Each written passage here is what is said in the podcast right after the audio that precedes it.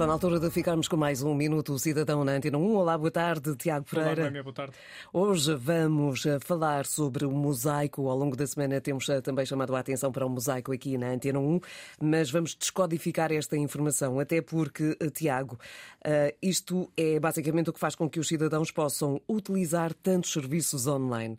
Portanto, vamos juntar Sim. as várias peças, vamos formar um mosaico, que é, na realidade, como se chama um novo modelo comum de desenho e desenvolvimento de serviços públicos digitais.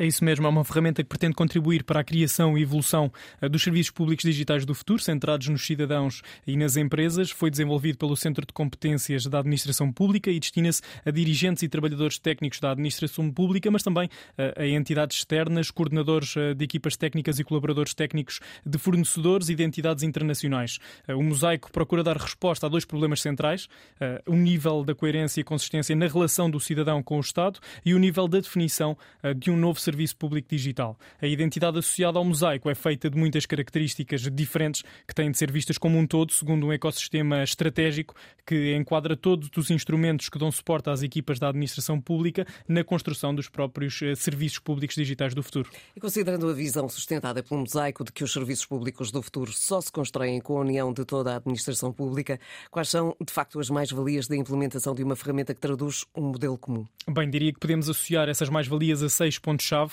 O mosaico foi criado para garantir a uniformidade e consistência na criação e evolução dos serviços públicos digitais, também melhorar a experiência de utilização para os cidadãos, adotando uma abordagem de desenho centrada no cidadão, eh, ajuda com isso a manter os serviços públicos, garantindo menos alterações resultantes eh, da mudança de tecnologias e plataformas, aumenta também a partilha de soluções eh, técnicas para uma maior inclusão e acessibilidade dos serviços públicos e, ao mesmo tempo, contribui para a proteção dos dados pessoais com o reforço nas políticas de autenticação e troca trocas de informação, contribuindo também para a evolução uh, equitativa dos serviços de todas as entidades públicas. Mas quando falamos de um mosaico, falamos também de algumas características que o definem enquanto um instrumento. Sim, o mosaico é, é agregador, uma vez que reúne toda a informação relevante para as equipas da administração pública, é versátil pela multiplicidade de conteúdos, eh, leituras e referências que tem disponível, é também colaborativo uh, por se afirmar como um espaço de partilha de necessidades, ideias e soluções, é inspirador porque inclui sugestões e referências de diferentes abordagens metodológicas,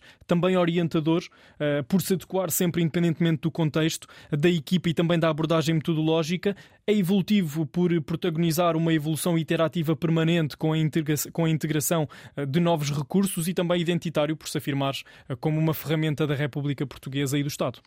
Um, tudo isto pode parecer assim muito complexo para quem, para quem está a ouvir, mas à semelhança de outros temas que trazemos aqui à antena, Tiago, podemos sempre saber mais sobre o mosaico, vamos é dizer Sim. onde encontrar essa informação. Está tudo na plataforma online em mosaico.gov.pt, é lá que estão reunidas todas as informações sobre esta nova ferramenta, eh, com o um enquadramento desde a sua concepção e apresentando diferentes separadores eh, que apontam para os princípios orientadores, eh, dicas úteis para cada uma das etapas dos projetos e os diferentes perfis que participam na construção dos serviços públicos digitais.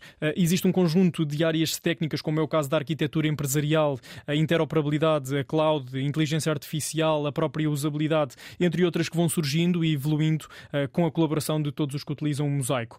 Quem visitar esta plataforma ficará ainda também a conhecer o seu plano de evolução e poderá, inclusive, contribuir com sugestões que considere relevantes. Portanto, ficamos aqui a perceber um pouco melhor o que é, que é esta questão mosaico. mosaico. Na próxima semana regressamos com o Minuto Cidadão. Esse será bem mais simples eh, para, para informar quem nos está a ouvir, tem a ver com a Casa Pronta. Sim. Próxima semana falamos sobre o serviço Casa Pronta para registro de imóveis. Portanto, a matemática eh, que os portugueses eh, assimilam logo. Pode dar jeito também. Tem mais, eh, que, percebem muito mais rapidamente. Já sabe, para saber mais sobre o mosaico é dirigir-se a mosaico.gov.pt. Fica por aqui o Minuto Cidadão, uma parceria com a AMA, a Agência para a Modernização Administrativa. Obrigado, Mãe.